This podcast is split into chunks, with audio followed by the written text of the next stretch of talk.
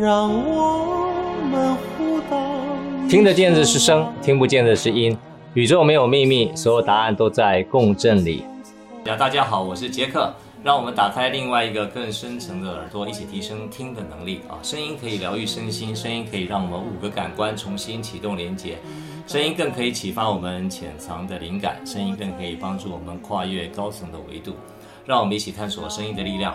那我是杰克，我探索声音三十多年哈，是一个声音研究的疯子哈，一辈子真的是不计代价探索声音啊。我个人会乐器制作啊，我会做西洋的小提琴啊。二零一八年我去意大利 Cremona 参加意大利的制琴比赛，那我也会中国的古琴啊。我第一个制作乐器是中国古琴哈，因为我对于中国古琴这个。这个道器啊，我我不认为称为它是乐器啊，这个道器啊，很值得大家有机会的话去探索啊。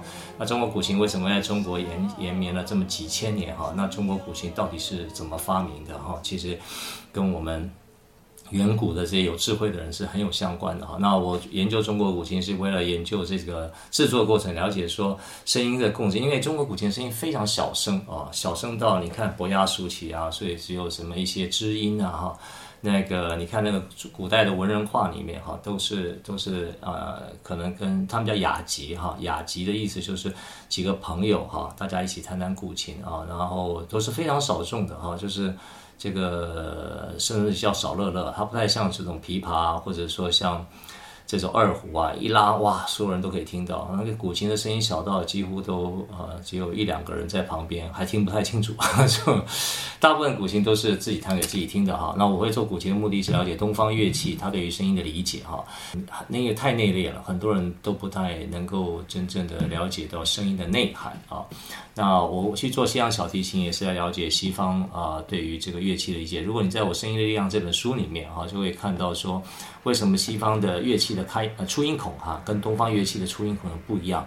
其实不管它形式上不一样，其实后面有很深的对于声音的理解的哲理的部分啊。那包括这个，如果你有机会看古琴的谱啊，古琴的谱那个简字谱是非常神奇的哈，跟西方的这种传统的五线谱是完全不一样的哈。有有两个东西是非常神奇的。第一个，我先简单讲一下，中国的古琴的谱它没有速度这件事情啊，速度是你想怎么弹就怎么弹。啊，所以每一个人，比如说像广陵散，这个自古以来有很多种版本啊，那甚至在古琴界还成为叫广陵派啊，什么意思呢？广陵派就是，呃，他们这个呃创始人可能就在弹广陵散的时候有个特别自己的风格啊，所以他就成了一个派系。那当然了，在中国有很多很多不同的古琴的派系，就代表说，呃，其实古琴在这个项目里面也是非常非常深的啊。那呃，当然随着中国国力的增强，现在弹古琴的人非常非常多了啊。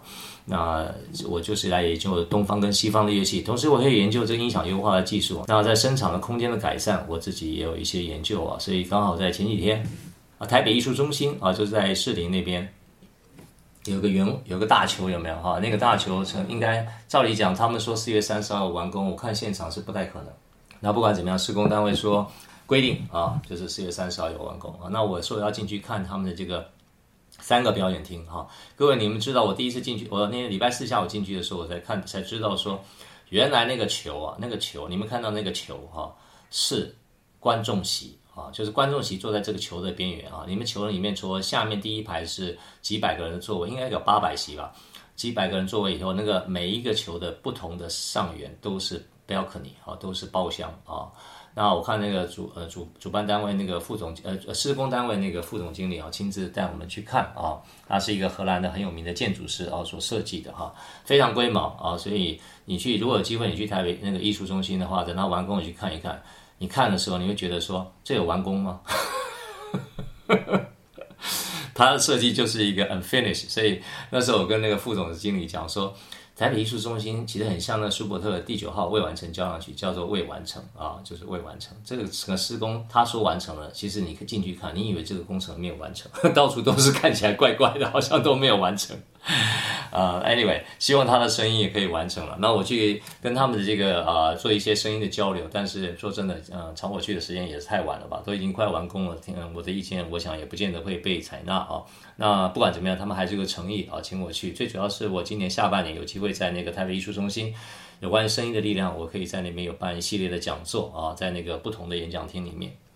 今天讲今天主题就是费玉清声音的绕梁神功啊，神经传导与鸡皮疙瘩。那这在讲什么呢？哈，其实费玉清的声音呢，大家都知道他的这个清亮的好声音嘛，哈，甚至在 YouTube 里面来讲说，他会让大家起鸡皮疙瘩。那我就想到说，其实跟我这个声音的力量书里面讲的好声音的六个标准：高音、中音、低音、平衡、共鸣、特色。费玉清没有话讲啊，这个高音的部分啊。我没有办法，因为今天时间也不太够，我没有办法全部把他所有的东西。第一个，费玉清声音有超强的辨识度啊，没有问题啊。他跟那个上上上礼拜、上上礼拜讲了，呃，上上上前两次讲的萧敬腾啊，萧敬腾的声音就用喉腔共振啊，辨识度也非常高。但费玉清的那种，你看啊，费玉清他其实不是用那个中频啊，可是他的高频共振辨识度也超高了。你像现在没有人。你要放费玉清的歌，大概百分之九十九的人都知道那是费玉清唱的啊，所以他第一个他的辨识度也非常高。如果各位你有注意到哈，他的高音有什么样的改变哈？啊，各位你可以去啊，因为现在音乐 cloud house 只能讲声音嘛，你没办法看见影像啊。你去 YouTube 查一下费玉清啊，早期他的唱歌，你去看一下，你就是大概差不多三十几年前了啊。现在 YouTube 里面就是看那些解析度不是很好的，你看费玉清长得很年轻的样子，你看他怎么唱歌。跟现在唱歌，我跟各位讲，完全不一样啊，完全不一样。为什么？他唱法完全不一样，而且他那个他那个那个最重要的差别是什么地方啊？跟大家跟大家解释一下啊。飞机当当年唱歌的时候，他当年音色已经很好了啊，但是他的高频其实没有很上去。虽然他唱的也很高啊，但是他上面没有没有真正能够上扬啊。他大概他的共振腔都维持在鼻子的上缘啊，已经很不错了啊，那声音已经很不错了。但是，如果你有各位，你有你有机会哈，看看他从几十年前，应该是三十年前吧，到现在他最大的转变是什么？尤其是这几年他在中国的发展啊，然后最近有录了很多很多很好的视频啊。那他几年呃，我忘了他哪一年开始退退退退休了哈，啊，有很多的视频你可以看他怎么唱歌啊。他唱歌最大的改变就是有两件事情哈。第一件事情，他唱歌的时候头抬得比以前更高啊。你会发现他下巴会微微的往上扬啊！你会发现很多，你看，呃，下明呃五月份我会讲邓紫棋啊，邓紫棋唱歌就不是这样唱啊。那他会费玉清他一样在唱高频，他微微微头往上扬，而且第二件事情，他在年轻的时候唱歌，他摇头晃脑啊，当然也年轻嘛啊，相对来讲不是那么稳定啊，所以他在唱高频的时候呢，你第一个他。不是那么不是那么样呃头抬上来哈，他的声音大概在鼻子的上缘左右，而且他会一直不断的晃脑，他就是就是那种跟随着歌词啊，他会晃这个头哈。可是你你有发觉他最近这十年来哈都不是这样唱。第一个他会把下巴微微抬一下，第二个他头稳定非常多啊。然后他做了一件什么事情，大家可能没有注意啊。他已经把脖子放松下来啊！第一个，他头上扬啊；第一个，他头很稳；第、第三个，他要把脖子一放松。你一旦在放松的状态里面啊，那高频就有机会上去啊。所以你过了一个，如果各位你注意这、这、这，他费玉清这十几年来唱歌的时候，他的共振腔跟三十年前相比，他已经从鼻子上缘，已经共振腔已经已几乎可以到达。颅腔的最上头，尤其是他下巴往往稍微往上抬的时候呢，他在发际线的部分就是他共振腔的最高点啊，就是他那个发际线，各位知道吗？就是他额头最上头的地方，随着他这个头啊往上扬，下巴往上扬一点点，刚好那个最高点就是在那头发的发际线那个地方，是他的共振腔的位置啊。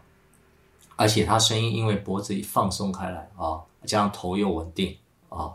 然后他的共振腔就很自然的就再上去了一点点啊！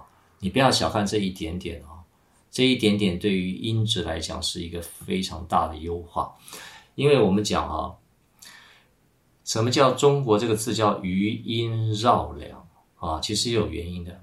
为什么声音可以到绕梁？叫绕梁，绕梁在上面嘛，大家都知道，以前那个栋梁，梁在上面啊，因为以前房子都有梁的啊，梁，而且以前的梁都非常高。那声音要能够上扬，才是一个好的高音。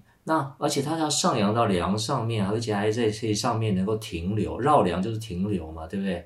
就是可以让你哇，就是回荡不已啊，让你觉得很有感觉啊。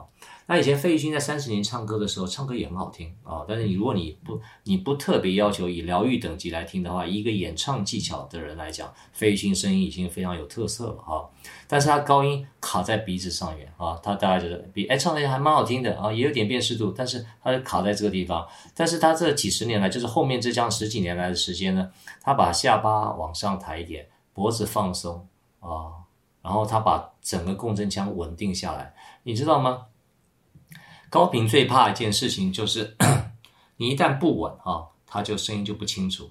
稳的时候呢，你声音不但能够清楚的上扬啊，不好意思，我因为我昨天 好了，应该好一点啊。你如果头不稳的时候，你高频没有办法，就没办法很自然的能够上去啊。所以他非他已经对那个共振的感觉非常敏感了。费玉清这几年啊，所以你会发觉他的声音的质感，他年纪越大，质感越好。所以它有两件事情很重要哈，第一个就是微微头上扬，为什么会上扬呢？啊，微下巴微微上扬，就是他脖子放松，然后他声带可以让这个声音很轻松的往上扬啊，然后他头又稳定的不摇晃啊，所以上音声音稳定上升的程度会更高啊，所以他的共振腔已经从他鼻子上缘一直到他的发际线啊，所以他在上扬的过程里面。实际上，对他们的颅腔共振就非，那它结果产生的是什么呢？就是它的高音会非常的开阔、干净啊，非常的开阔、干净。然后呢，转音就会非常的自然啊。如果你看他三十几年前唱这高音的时候，他转音的时候其实也没有那么样好听哈。那费玉清当然它的高音的部分是非常清亮的，而且干净的啊。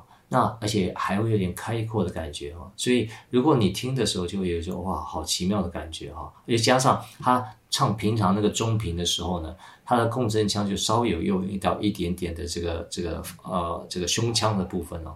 那再加上喉喉喉咙这个部分的共振，就非常非常好听啊！所以它的中频跟高频搭配的非常好，而且转音也非常自然啊！所以它的平衡感超级好的啊！所以很多人唱歌的时候，在高频转音的时候呢，会非常不自然啊。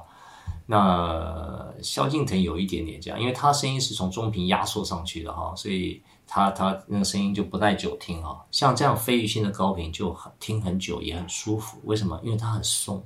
你要知道意思啊，这声音松的时候呢，就很有疗愈功能。所以我坦白跟你讲说，虽然费玉清跟萧敬腾两位都是很有名的歌手啊，但各自有各自的粉丝。但以我来选择声音来讲的话，这个费萧上次我已经讲过，萧敬腾的声音，我个人来讲是有娱乐功能、有粉丝功能啊，有这种偶像功能，但是比较没有这个。疗愈功能在医疗等级来讲，费玉清就完全不一样，是完全不同等级的啊！他他的声音开阔干净，会让人家声音有不同的感受，好不好？好吧，我讲到这边，呃，大家有没有什么问题？Holly 跟这个佳怡来欢迎你们。佳怡是那个歌星佳怡吗？啊，哦不是，是吗？林佳怡吗？你是那个歌星吗？是啊。是啊，哇！我认识的歌星很少，现在真的有一个歌星进我的房间。啊，哪里哪里那么有名，怎么不认识？我要看，我要这个面很面熟啊！我看他真的姓林的啊，真的是你啊！好对对对，非常欢迎你，非常欢迎你。的主题我好好开心能够听到有人讲这样子的呃内容。啊，真的 呀。对。不好意思，我的女儿在旁边。嗯、呃，因为其实我一直很好奇，就是可能没有在做 vocal training 的人，就是光听可能不是很了解老师说的。那嗯，可是我是等于是从不会唱歌，然后到学习唱歌，然后到对我来讲，他是喜欢做的事。可是我的确没有老师的研究精神在。在在 vocal 这件事情，但是又觉得说，呃，到底还有我我相信有很大的空间是还可以再开发、再开发、再开发。但是我是第一次听到，呃，声音有疗愈的功能，人的声音有疗愈的功能，这件事情是，当然我们知道某一些人的声音听起来就是非常的舒服，或者是会让你很放松，但是我。我一开始并没有想象可以经由 training 来做到这件事情。非常好呀，佳音你你非常谢谢你啊，你上来分享。其实啊，因为你是专业的歌手嘛哈，那你会不会唱歌？其实大家都知道你会唱歌了哈。那我觉得我 这样好害羞啊，没事没事没事。那不管怎么样了，就是说呃，我我我反而跟你说哈，就是你看那个中国好声音啊，我常常在我线线下的课程讲这件事情，或者在那个国外的 talent show 哈。其实那些评审们，如果有机会你去当评审的时候，也是一样，没有办法。就是你不管是庾澄庆啊、那英啊，或者是萧敬腾啊、周杰伦啊，都一样。你看在台下当评审，你看那些那些那些选秀歌手在唱的时候，唱完以后，你知道大家的反应都是什么？就是按灯，然后什么按灯，然后转身，然后哇，好感动啊，然后站起来鼓掌啊，然后就讲说哇，真美啊，真棒啊，真 fantastic, marvelous, bravo, 那 fantastic 啊，国外也是这样讲啊。那讲完。讲完以后什么？就是说，其实登月在现场，因为他有很多很强的视觉的效果，还有一些，还有那些这些人哦，他可能呃，你知道吧？就是可能有些背景啊，可能是呃有些故事在里面，所以大家都被那些背景啊、故事啊，或现场一些流动啊，或是甚至他那个那个本身曲子的本身哈，那个 melody 本身哈啊而受受情绪上的转动跟影响，或者是说他有很多飙高音的部分啊，那大家会觉得很吸睛，你知道意思吧？可是还有旁边很多演员呢啊，是是是是是是，那可是可是我们去花那么多时间看完《中国好声音》或这些 talent show，我们到底学会了怎么听声音吗？没有哎，其实那些就像你讲的，其实很多歌手他也不知道这他到底共振腔有什么地方有什么问题，所以我到 Clubhouse 里面其他的房间里面，其他歌手啊。他们在唱歌的时候，我的评论的观点跟其他的这个呃呃的都都不太一样啊，就是就是我最主要在听共振腔啊，所以今天我跟你讲说，费玉清跟其他的歌手的差别就来自于，我觉得他为什么有疗愈功能，就是他共振腔可以让这个整个声音可以开开啊。那 那我有一个问题是，您说，呃，老师认为这是他自己的 conscious 去改变这件事情呢，还是？因为我觉得能够教费玉清小哥的唱歌的人应该是没有几个啦，就是嗯，因为他对我们来讲是非常值得尊敬的前辈嘛，哦，那这个是怎么做到的？是因为年龄的改变呢，还是这个因为在声音的旅途上，我也一直在怎么讲学习跟寻找不同的方向跟可能性？呃，因为我是莫名其妙。不会唱歌，我自己觉得我不会唱歌的时候，就棒，就就就比赛就赢了嘛，然后就变成歌手。可是之后，当我越钻研，我越呃怎么讲？我对于声音的可能性有越高的呃寄期望。可是自己某某些时候一直去努力，有时候会觉得做不到，其实很痛苦，因为自己的身体没有办法。掌握得很好，然后甚至是不得其门而入的感觉，其实是我在经过几个老师之后的想法。呀呀呀呀！谢谢你。那他他是怎么做到的？我比较好奇这件事情。哦，OK，呃，我简单就我的理解做分析了哈。我因为我也不能代表费玉清哈，也不能代表萧敬腾哈，因为我就很客，我就很客，哎，对对，我们很客观的讲一件事情就对了。其实。啊、你说费玉清他怎么做到的？其实费玉清我他怎么做到我不知道，但是费玉清他很明显的知道这个改变哈，对他来讲这个声音的音质有很大的帮助哈。然后然后这个其你像你来讲，像比如说你的声音好了，我就很简单评论你的声音哈。就我一听我大概就有感觉哈。其实你是属于一个中频非常开阔的人，所以你声音也非常有力量啊。但是你大部分还是靠你的中频，你知道吧？你的中频。你中音非常开阔，而且也也也，但是还不够放松，所以你的开阔性有，你的辨识度也有一些哈。但是我当然我没有我没有听到你其他频宽的这种呃在唱歌里面的表现了哈。那你的，但是你的声音是你的声音是比一般的女孩子中频是饱满非常多的啊，所以你也是带有一点点可能性的疗愈功能啊。你不要看萧敬腾讲话跟萧敬腾唱歌是两个人。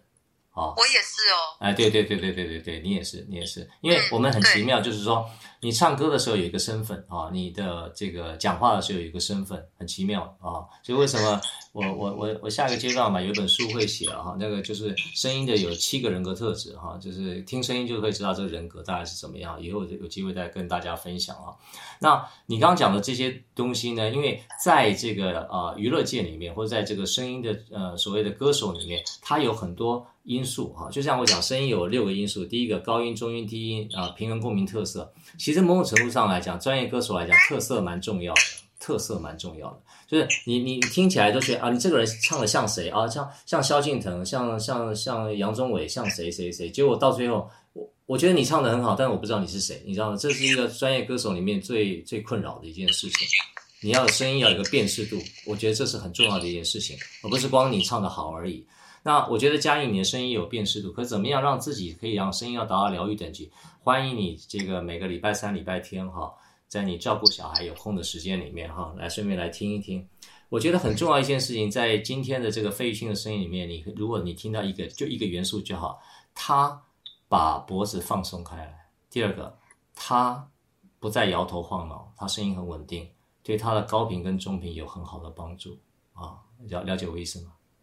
我了解，可是放松真的好难呢。Exactly 就是这样，Exactly 就是这样。放松有两个重要放松，一是身体的放松，一个是内在的放松对吧。所以下一个时段，像我昨天在安利那边演讲，就是下一个时段沟通能力最重要是要放松，你知道吧？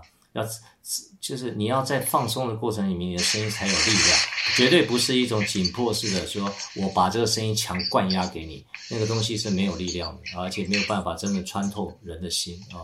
所以你要怎么放松，在我的课程里面有教了，但是其实自己要声音要达到疗愈等级，都要三到六个月的时间，要要要透过一段一种一种身心放松的练习，要你要练你要练这个也要靠放，但是我讲声音的放松不是光这个，是共振腔的放松。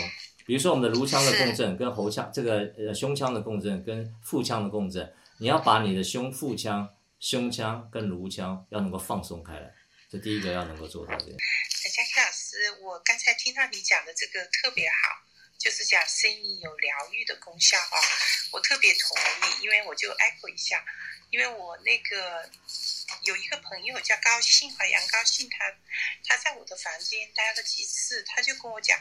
他说：“Ruby 老师，他说我每次听你讲话，我就特别舒服。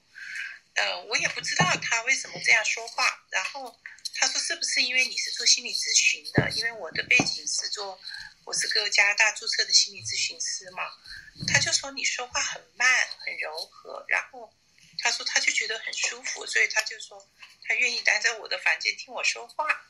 所以我就不知道是什么原因让他这样说。”他他后面跟我说：“我说你是不是恭维我？我说你是不是真的是这样的？”他说：“是的。”他说：“我根本没必要恭维你。”他说：“我就是喜欢听你的声音，我听了以后很舒服。”他就这样，那就是不是你说的那个疗愈呢？呀，我就想问嘉丽老师。好，没问题。那我跟你说一下啊，大家可以听得出来吗？我们现场就大家可以听。那 Ruby 老师他，你看嘛，他是我们内地来的朋友哈。哦，我我简单跟大家讲好了。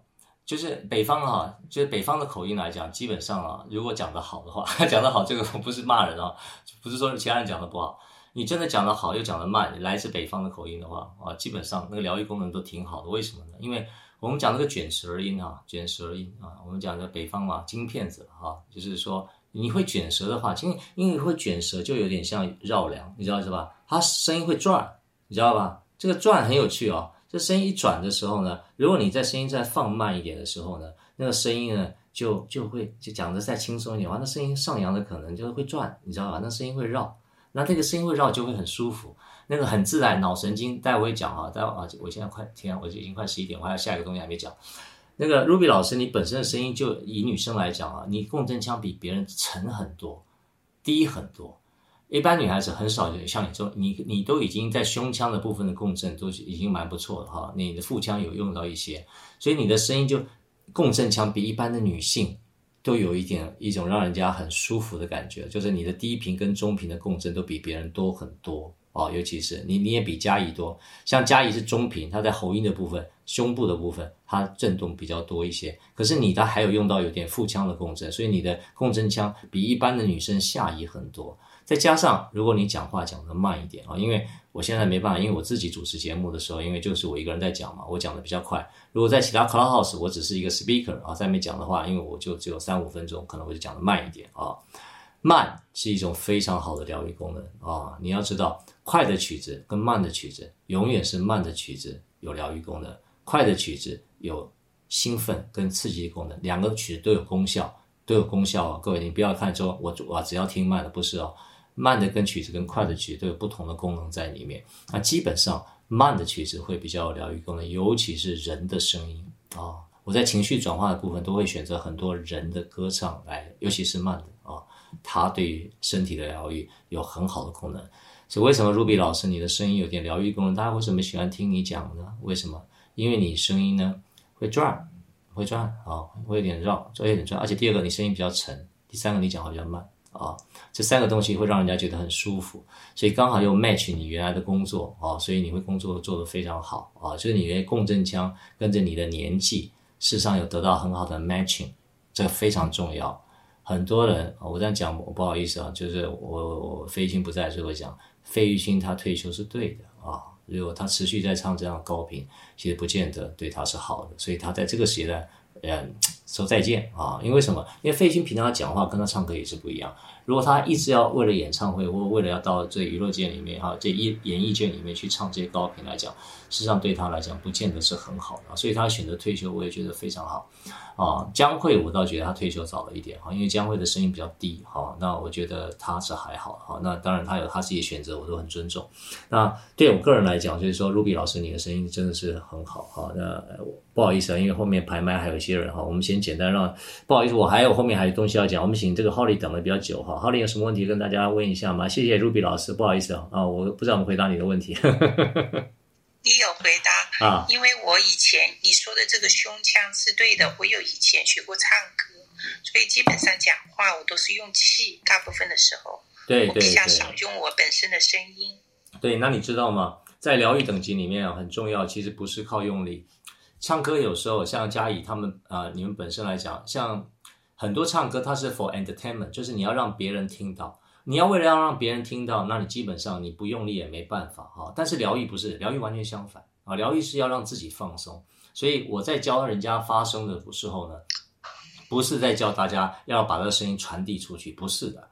这声音最重要是你自己要是给你自己听的啊、哦，你你自己要放，透过你自己的声音放松你自己啊、所以 Ruby 你本身就有这个条件，我觉得挺好的哈。我把今天的东西把它讲完哈，就是我讲完，大家我再一起回答大家的问题哈。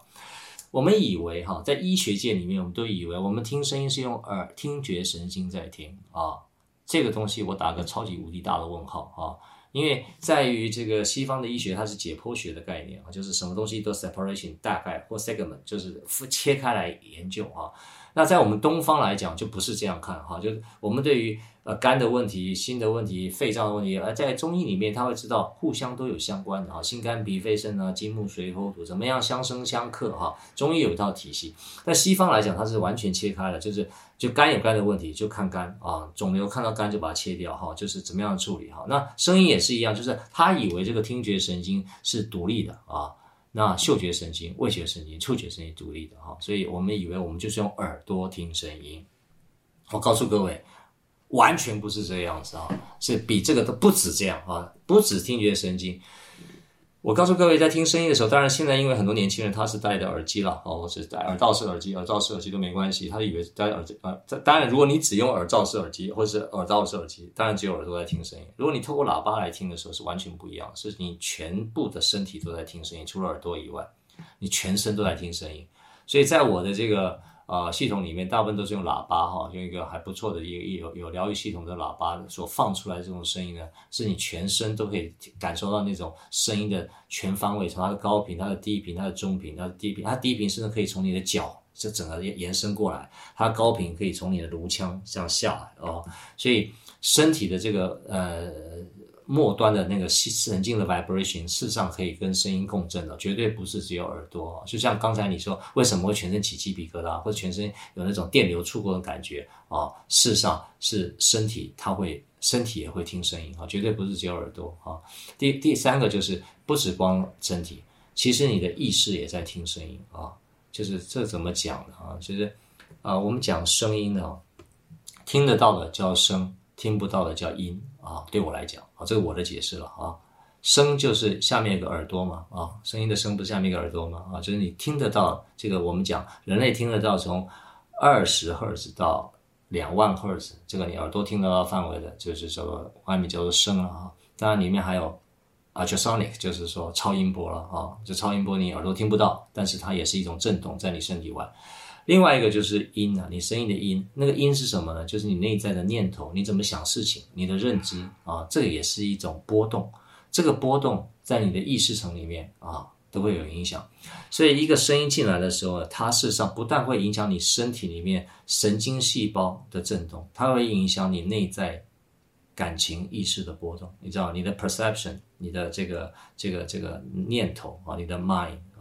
所以为什么说现在很多流行这个正念啊，mindful 这个这个这个进行？其实它里面最大的方式就在调教里面的声音的音，你内在声音的音啊，透过你那种正念啊，就在调整这个意识。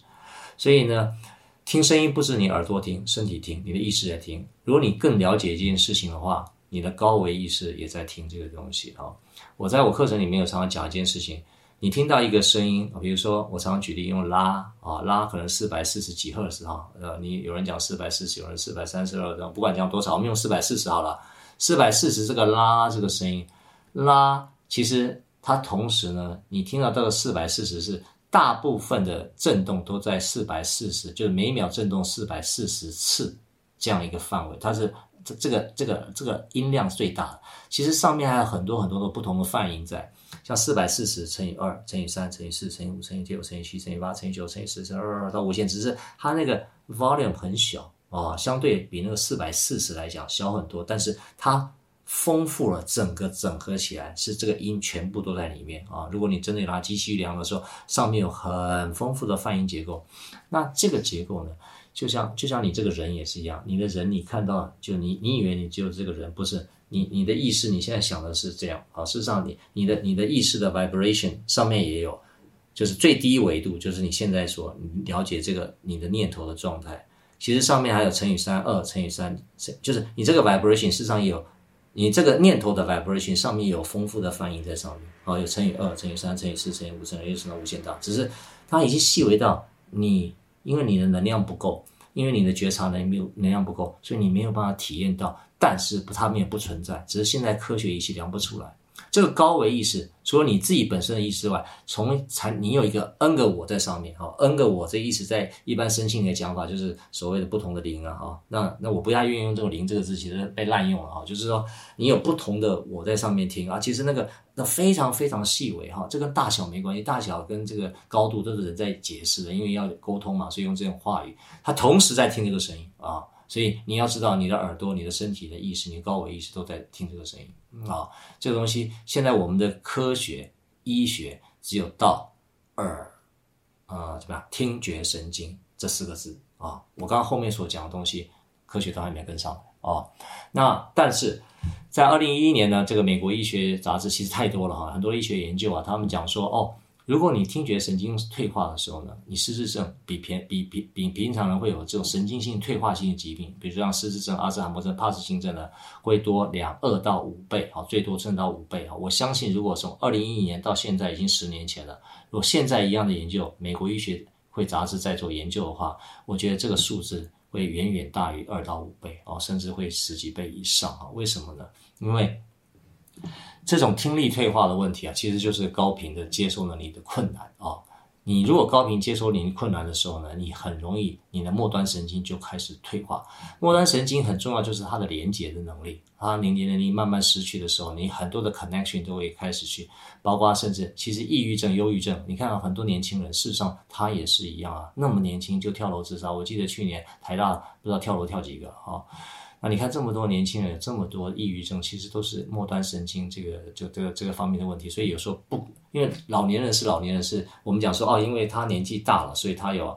啊，帕金森啊，他有阿兹海默症啊，或者有失智症啊。其实现在这个这种疾病呢已经越来越年轻了。那已经有另外一个反向，从年轻上来就是抑郁症这件事情啊。那包包括我们华人啊，国外啊都太多了。那所有这方面疾病都是用这种神经性抑制化的方式呢，让这个神经的的传的。阻断了，用阻断的方式，不然用开刀阻断，或者用药物阻断哈。那这个结果事实上有没有比较好？我不知道，我又不是医生哈。那待会有一个医生啊，鼻喉科医生也在线上，待会也可以，或许他也可以回答。但是我个人觉得说，这不是绝对不是一个这个问题的方法哈。这就是说，为什么现在的医学方面啊，他们用化学方面，用 chemistry 啊，用化学的处方的困境在这个地方。所以在很多神经性退化性疾病里面，在化学。的处方签里面几乎都是 dead 啊，几乎是 dead。所以你如果去查一下，像这个辉瑞药厂，我们知道现在这个这个这个我们我们的免疫系统，这个不是这个疫情有没有？辉瑞药厂不是做了很多疫苗嘛？那你看看查辉瑞药厂也好，葛兰素药厂也好，在一两年前，在还没有疫情之前的时候，他们都都已经放弃，他 redundant 就是这么就已经把他们 fire 掉，大概几百位的这个非常棒的医学博士啊，或者药学专家，呃，有关于这种。阿兹海默症、帕金森氏症的这这这这这团队为什么？甚至他们新药一期、二期都通过了，连三期都不想去试了。为什么？因为他们知道他们会 fail 掉。那就算没有 fail 掉，他们就算得到 FDA 哈美国这个药品事务管理局的的准许，三期人体试验都通过之后，我跟你讲，就算上市之后呢？还是有很多的厂，他们用完以后呢，可能没有半年就吓死。为什么？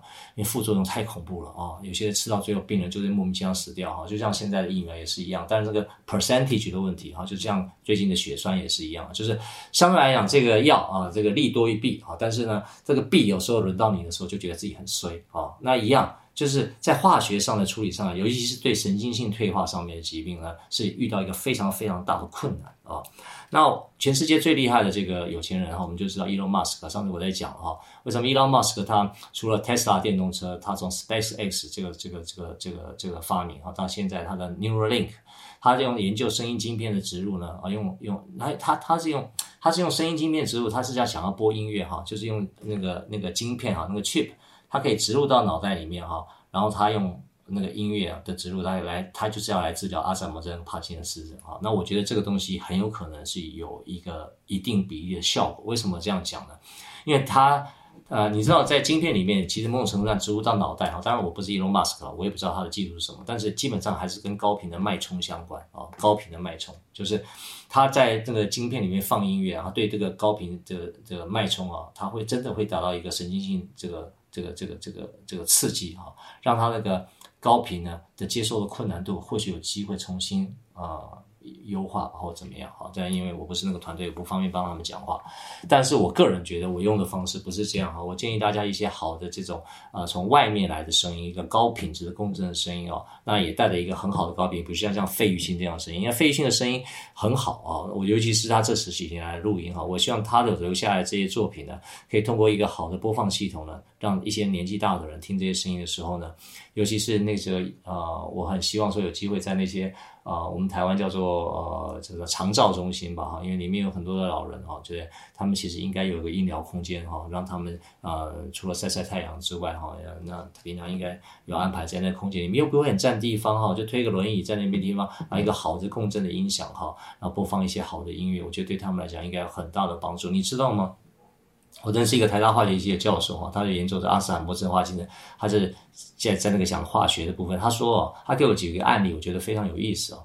他说他一个朋友的这个哥哥呢，已经得到这个这个这个，已经就是失智症已经到末期了，已经完全无法跟人家沟通了，也没有办法讲话啊。可是很有趣哦，如果你跟他播放一个邓丽君的歌曲哈，明月几时有，开始播放哈，这个完全跟人家无法沟通的失智症患者，失智症患者完全无法沟通哦。你讲什么，他他他，你讲什么，或者是说你跟他沟通什么，他几乎都没有办法和对应哦。你跟他放个邓丽君的歌，他竟然可以从头跟着唱到尾啊！这也是非常的 sense，对啊，他竟然可以从头跟到尾唱，你知道吧？就是他已经平常你问他什么问题，他没有反应，他也不会回答你任何问题。可是你放他年轻时候唱邓丽君的歌，竟然可以穿入到他，可以让他。重新可以跟着从头唱这首歌，从头唱到尾。你看这个声音的力量多神奇啊！所以呃，我觉得 Elon Musk 他这个研研究呢，我也觉得是非常非常好了哈。那不管怎么样，或许对对大家对这种已经，反正你已经没救了嘛，你知道吧？得了阿兹海默症、帕金森氏症，基本上对很多西方医学就是宣告没救了啊。就是说，你可能有其他的啊、alternative 的一些 treatment 哈，可以帮助你呃减缓这件事情。可是以他们化学方面来治疗来讲，基本上是没有什么比较好的方法。那既然就算透过 FDA 的这些药物，其实副作用也非常恐怖啊。那所以呢，我今天讲的就是有关于高频跟末端神经的连接哈，怎么样透过这种颅腔共振可以让你起鸡皮疙瘩，那透过好的音响可以让你在失眠啊，失眠也是一种神经性退化性上的问题哈，因为其实你身体非常累，可是你为什么睡不着啊？就很奇怪，就是你的神经跟你的你的神经跟你的身体断线，你知道吧？就是你你身体累得不得了，可是你就睡不着啊。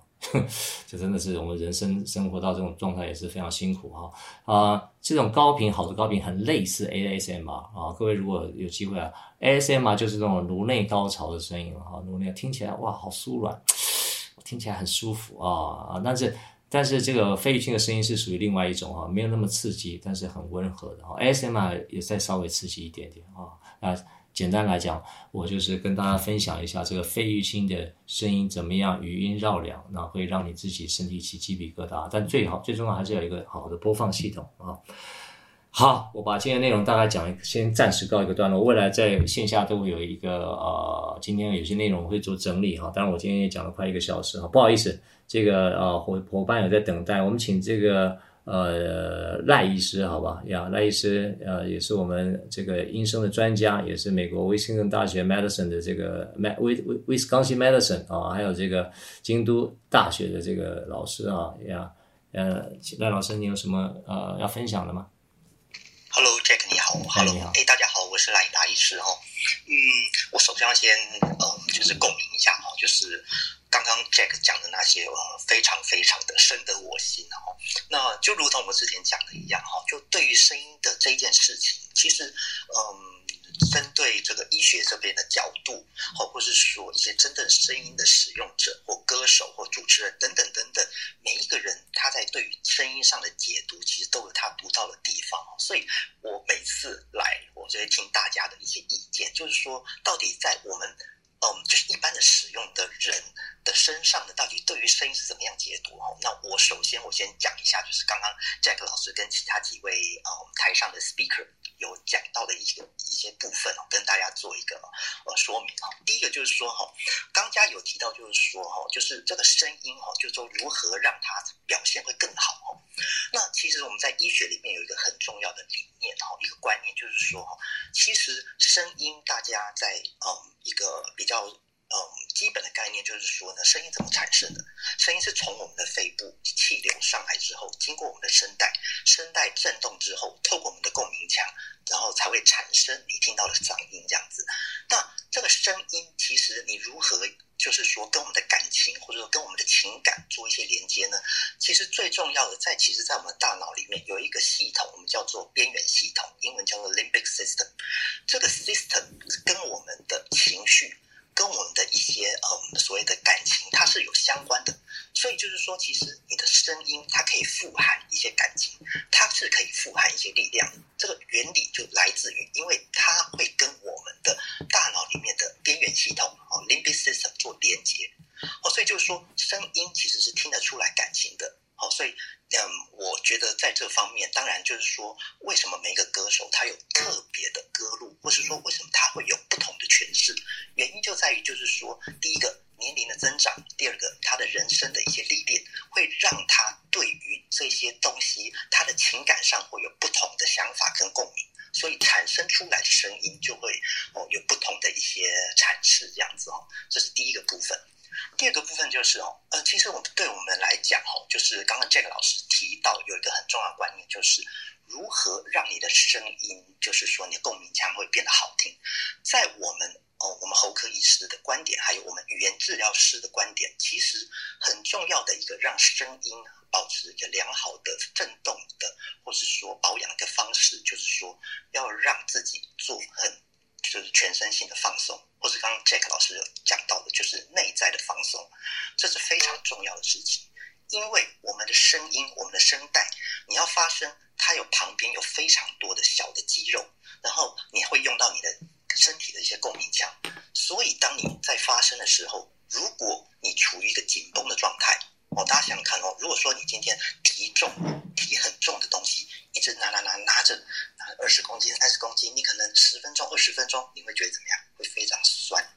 同样的道理，如果你是用很嗯，用力的方式，很紧绷的方式去发声的话，你的喉咙就会非常的紧绷，出来的声音就不会漂亮。所以放松这件事情，对于我们的喉科医师跟语言治疗师，我们会就针对这些沙哑的病人，我们会做相关的一个放松的一个训练跟治疗。好，所以这以上我的一些呃观点，好，跟大家做分享，谢谢。呃，谢谢赖医师，非常好，非常感谢你。你刚刚讲了一个非常重要，就是说声音。其实我昨天也在安利那个团体里面讲这件事情啊，就 echo 你一下，就是说，声音里面所涵盖的文字，大概所传递的东西，大概可能只有占百分之三十都不到啊、哦。你讲的那些内容的文字，不到三十不到，其他有很大很大的东西，除了感情之外，还有大量的讯息涵盖在这个声音里面。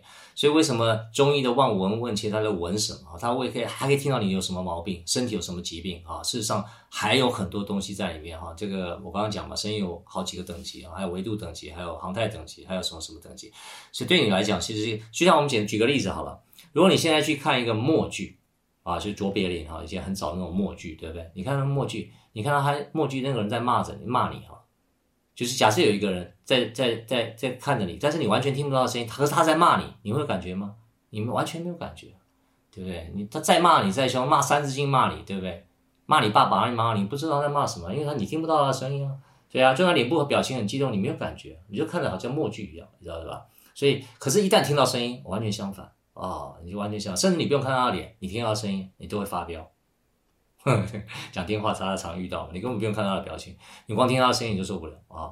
所以声音其实是一个传递感情非常重要的一种一种，其实不止感情了，不止情绪了，我觉得完全比这个还多更多的东西在里面。因为所有东西都是全息宇宙嘛，你知道吗？就是我常常跟人家讲说，你看你的眼瞳孔就可以知道你全身出脑什么毛病，看你的指甲你也可以知道你全身有什么毛病，看你的耳朵你也可以知道你全身什么毛病，全身哦，你看你的耳朵可以知道全身哦。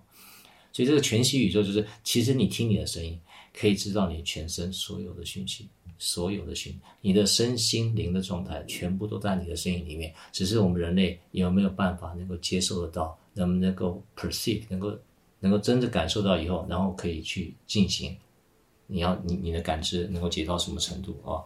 所以其实谢谢赖医师的分享的非常好。那当然了，西方医学有些边缘系统啊，这个我比较不熟哈。但事实上重要就是感情跟情绪这个部分，声音绝对是感情跟情绪啊。我们用默剧当例子，大家就可以很明显的了解哈。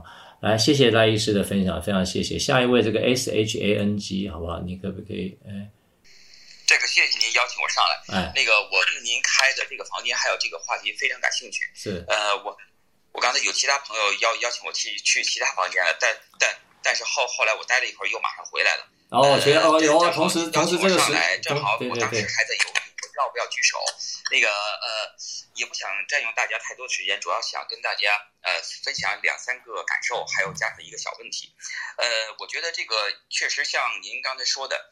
音乐治疗，音乐确实在治疗方面有呃起过呃起了很很大的作用，能够起到很好的呃辅助疗伤的作用。其实呢，在中国古代上千年以前，中国的古代很多健身功法当中，呃，都包括呃包括中医的对对经络的调理。呃，对气血的调调理方面都用到了这个音乐，还有声音，呃，因为它本身确实有很强很强的穿透力，尤其是那种那种，比如说吧，像那种那种呃虚幻空灵的音乐，它对人整个身体对身心的冲击，或者呃这这个这这种辅助疗伤的作用是非常强的，所以呢，在在比如说像中国的呃一些气功锻炼当中，都有的有的功法要用到这声音。呃，像近些年呢，包括包括呃，以比如说练太极拳当中呢，也要用用到一些配乐，这些其实都可以从多个不同的角度来说明声音的呃声音对身体调调理的重要性。而且呢，我来美国之后才发现，美国这边很多大专院校里头专门有这种呃，它它它叫 music therapy，就是就是用音乐来对你的嗯呃，呃对身心进行这种调理。这个以前在中国我还真没有看到过，这是第一点。第二点呢，您刚才也提到的这个这个抑郁症。确实是这样，像我像我们很多年以前的时候都很少听过这种抑郁症、自闭症，嗯，而现在在美国确实这方面的这种案例很多很多。我有的朋友他们的孩子就是这样，他们嗯孩子得很强的这个抑郁症、自自闭症，但是他们这种孩子有的孩子对声音、对音乐非常非常敏感。我的朋友有一个朋友就就就跟我说，他能够听到很多常人听不到的那种音乐，呃，那那个呃那那。那种声音，就是说他能够听到非常高的高频，甚至非常低的低频，而普通人做不到。其实您刚才说提到这点，我也在想，其实如果能够对这些孩子能够做早一点的诊断，说不定可以尝试在音乐上给他们进行一些辅助的的疗法，可能会嗯，至少能够做一些比较有意义的事情做作用。呃，那第三点呢，就是说，呃，刚才您在介绍这个呃。尤其是这个呃费玉清先生的时候，我觉我也是深度感受，就是费玉清先生他音质非常非常的美妙，非常高。嗯，是呢，我这些年也是发现有一个现象，就是说很多明星他出的唱片 CD 听上去非常好，但是一到演唱会，呃，就是说我我能够明显的感到音准，嗯，这个失准呃很很大，嗯，可能这些呢可能跟后期制作有关系。呃，最后一点呢，想问，想有有一个呃小小问题吧，就是说，您刚才也提提到了，在在这个唱歌的时候，尤其是是呃高音的时候，需要声音比较稳定。但是实际上，呃，比如说吧，像我们以前很很早以前的时候，基本唱歌时候都在那站着，顶最多呃稍微的再再做一点走动。但是现在这些明星，嗯，但呃不是说不好，因因为他的舞台效果很好，又蹦又跳。但是呢，有些过激的呃，这个这个动作，甚至甚至也不夸张的说吧，也可以说是连滚带爬的动作，我感觉对声音的影响非常大。所以我想请教一下，您对这方面有什么考虑？好，谢谢您。好，谢谢邵啊、谢谢大家啊、我就在举手的部分，我就不再请大家上来了哈，不好意思，因为还有很多人在举手哈。那这个这个抱歉，因为再讲下去我可能要过十二点了哈。那我尽可能就先把现在台上的所有的朋友的分享跟问题我听完啊，谢谢大家。那您讲的非常好哈，这个呃，其实你说那个。呃，现在那个，因为现在很重视视觉哈，所以你看到一些动感歌手哈，基本上要唱一些动的歌，比如说你看蔡依林啊，或者是说我其实不认识不多了哈，像像有很多歌手，为什么他演唱会的时候就要跳跳动动，很少像费玉清啊或者像江蕙啊，他们很少在跳动啊，为什么？因为他因为因为他们是靠音质取胜，他们来听这些歌的，来听费玉清，来听江蕙的，是来听疗愈的，他不是来听他跳舞的哈，来看他跳舞的。那那在跳舞的时候，他就是要开始要喘啊，他就没办法很注意他的音质，所以自然而讲，那些曲子基本上疗愈的功能就不太强，除非他有一个很好的配乐哈，在不同的经络上面有不同的共振哈，这是我一个反馈哈。所以在我的呃音声疗愈的课程里面，或者我的系统里面，我就是希望能达到您刚刚所提到的哈，我们希望慢慢的推广哈，让大家知道说原来声音有这些可能，也能够或许有机会能够帮助到这些孩子，但可能这部分我也要努力了，因为。呃，毕竟我也不是什么啊，就所谓的音乐系的教授啊，或者我是一个什么呃多大的咖哈，就是，但是我对声音的理解真的跟一般人不一样。但是我有一些我自己很好的技术，或许可以帮助这些年轻人或者年或者这些年纪大的人。那刚你讲的就是说，在中国有一些啊不同的这个呃传统的乐器有些帮助，我觉得这很好。其实，在欧洲啊，尤其在德国哈，这另类医学也，其实你在药房里面都可以买到那种啊治疗什么病的什么病的 CD 啊，也很神奇哈。其实。德国在这方面，另类医学里面有各种不同神奇的方法哈。你在德国药房里面可以买到不同很多种 herb tea 哈，herb tea 就是那种呃植物处方的一些茶哈，他们都已经知道啊、可以怎么样来缓解某些疾病啊，所以他们其实啊不也不是很喜欢吃药哈。这个而且德国我认为是全世界在啊、应该是在欧洲在在在西方世界里面对于另类医学，我觉得它研究最深的地方。那时候我记得几年前有个德国的医生还来台湾啊，然后在推广那个叫采光针灸，我觉得很有趣哦。就是他已经把中国所有的经络都已经全部数字化了啊，那用一种非侵入式的采光针灸，就是用不同的云、不同的玻璃哈，前面有不同的颜色，红橙蓝绿蓝靛紫哈，然后用不不侵入的方式，在固定的穴道里面来做不同的疾病的治疗，在德国已经做了非常非常多年，我十几年以前有上过这个课程啊。那他们那时候我就觉得很神奇的，德国人他那个时候在那个采光针灸里面，他要提供一个针哈，很奇很奇妙，是一个灰色的哈，灰色的，就是他头上面是灰色的啊。那我就问老师说，这个针是干啥用的？那个德国的医生跟我讲，这个叫做你们中东方的叫做灵魂针，啊，很神奇哦，呃，灵魂针就是来 healing 这个灵魂的。各位，他不是讲 healing your body 或 healing your mind，healing your soul。哎，这德国医生亲口跟我讲，而且他有这个产品在里面哈。他说：“你们去看一看，你们中国里面所有跟身体的穴道。”有很多地方都有“灵”这个字啊，灵腧穴啊，灵什么穴啊？其实这个都有原因的呀。就一些，所以你不要小看德国人呐，他对于我们中国的事情真的是有很深入的研究啊。其实我们自己可能要把我们自己以前这个古人的东西要捡回来哈。所以也简单回应你一下。同时呢，道家跟佛家还有包括西藏哈，其实他们对于声音的力量的理解哈，其实也很多人都已经大概都知道。啊，只是从不同的角度先切入。如果各位有兴趣，看 YouTube 里面有南怀瑾老师，南怀瑾老师已经过世了啊。他在很多的呃课程里面，他也介绍声音，尤其在道家跟佛家里面，怎么样来帮助身体的共振以及身体的自愈的启动，他也有讲很多地方。只是我用一个比较呃简单有系统的方式，用另外一个方式跟大家分享。那谢谢您啊。那下一位，我们请 Angel 会客厅，这个名字很有趣。高老师，哎，你好，我是易芳，我非常喜欢老师今天的演讲，很有内容，鲜少有罪字及多余的语助词，所以听起来特别的顺畅。身为那个三个孩子的母亲哈，因为我一直都在童言童语习惯了，所以时常觉得会找不到适合的那个用字遣词。在 Clubhouse 中，我相较于发言，其实我更享受聆听跟吸收，所以今天的状况算是蛮特别的。老师特别吸引我举手发问，这是我第一次举手发问。哇，我好荣幸啊！谢谢你。针对老师今天提到的两个主题，我十分有兴趣，因为我是十点钟准时收听哈。那其中第一个就是老师提到的好听声音的标准。当然这是很主观的，但是我对于老师可能的分类及引导欣赏的角度很有兴趣。那第二个就是老师提到的听声音看人格，这两个主题老师都是轻轻的带过而已，但是我相信其中都十分有内涵。那但是我看到老师的 bio 好像都已经安排好每一堂课的内容了，但是并没有提到这两个。呃，相关的主题，所以我想回馈给老师，并且想知道哪里可以得到更深入的资讯。谢谢老师。好，谢谢伊芙，你问这个问题啊，你的声音也很很有疗愈能力啊，也非常好呀。你比一般的女孩子共振腔也低一些哈，也很好。哦，倒是我刚刚忘了讲哈，这个 Holly 你的声音要注意一下哈，就是你的声音的中频的部分还是带一点杂音哈。如果有空的话。呃，在这个五月份的课程里面，慢慢学习怎么样把你中频的声音再放松一点，我觉得对你的身体也会比较好啊。Holly，我简单不好意思，我直接点名你。嗯，好的，谢谢。因为刚好听到哈，因为我听得出来，所以我就特别跟您说一下哈，就是我对共振腔比较敏感了，虽然我不会拉琴，也不会弹琴，但这但这个就是我对于音准我可能不清楚哈，就是这个准声音准不准我不知道，但是这个声音好不好我知道，这声音能不能更好，我有很多种方法哈，我我我是比较擅长在这个部分。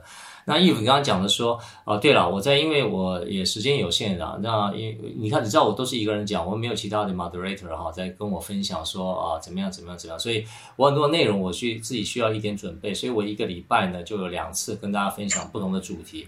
那如果大家看我的 bio，我在四月份里面讲的主题，其实某种程度上也希望大家能够接一点地气，让大家知道说哦，萧敬腾啊、周杰伦啊、费玉清啊，用这些大家耳熟能详的声音做一个范例，跟大家去解释声音共振跟身体之间的关系哈。那包括我在五月呃，应该是三号吧，五月三号我有一个二十四节气跟声音的关系啊，那应该下礼拜那个报名表会出来，在台北啊，如果你有兴趣可以来，每个两两每每一个节气我会讲一个啊、呃、这方面的主题哈。那至于说刚你讲的这个呃，你要问的这个这个这个其他的有关于呃性格啊人格啊啊，我觉得呃我后来都陆陆续续会讲了哈，包括。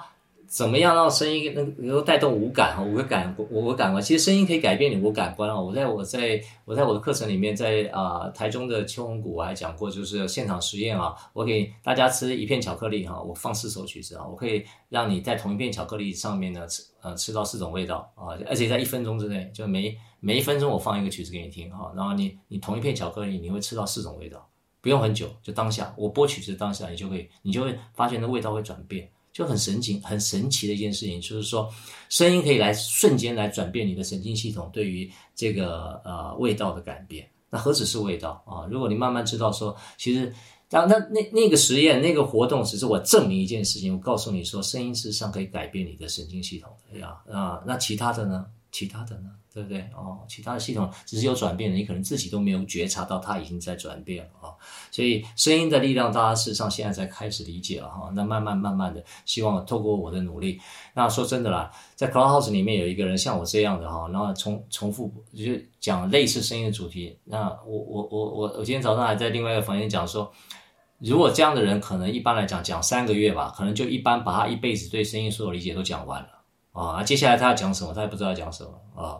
可是对我来讲，我可以讲很多的主题哈。我也希望说，呃呃，有机会啦，就是其实不光这个刚刚讲的什么节气啦哈，节气就二十四个节气来，还有这个五个感五个感官啊，对于视觉的影响是什么哈？对，我下五月份还讲一个这个对于。啊，声音对于启发灵感有什么帮助？哈，这个这个东西全世界没有人讲过哈，就是我讲的主题，全世界都没人讲过，而每一次的主题，全世界都没人讲过。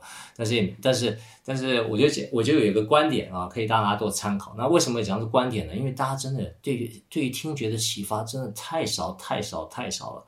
if 你是三个小孩子妈，你可以知道，你可以帮你小孩子选衣服啊，帮他知道选食物啊。可真的，你要帮你的小孩选一个乐器。你还真的不知道从何选起啊？为什么？因为大家对声音一点都不理解啊，所以没有关系，就就也就是因为这样，所以我有机会来跟大家分享声音，慢慢大家透过我的导引，可以了解声音的力量到底在哪里，把你的听觉能力先拉起来，然后慢慢你可以自己可以了解说声音带给你影响是什么，然后同时可以帮助到自己，也可以帮助到别人啊，大概是这样。衣服这样可以吗？嗯，谢谢老师。对，尤其老师刚刚特别提到的，就是说，呃，每个人对于声音好听的声音的定义其实是很主观的。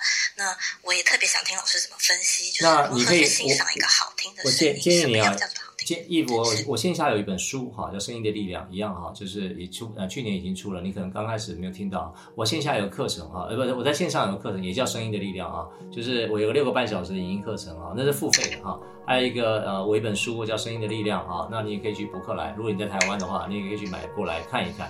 那个那里面有讲呃，声音的六大。的关键哈，包括怎么样呃，高音、中音、低频、平衡、共鸣特色，我在里面怎么解释啊？那视频里面会更清楚的解释，我有一些范例哈，我可以拿一些不同的琴出来啊，跟你解释这个高音、中音、低音的变化啊。然后我建议你们，如果大家长时间来收看这个节呃收听这个节目的话哈，我建议你在线下的时候，要么好好好歹你也买一本书来看哈，或者说这个去写那个基本的声音的力量的能够那个书啊，这个影音影音课程你也可以稍微了解一下。那呃。哦，我觉得呃，感觉大家今天的反馈非常好，非常谢谢哈，就是你们也可以今天来。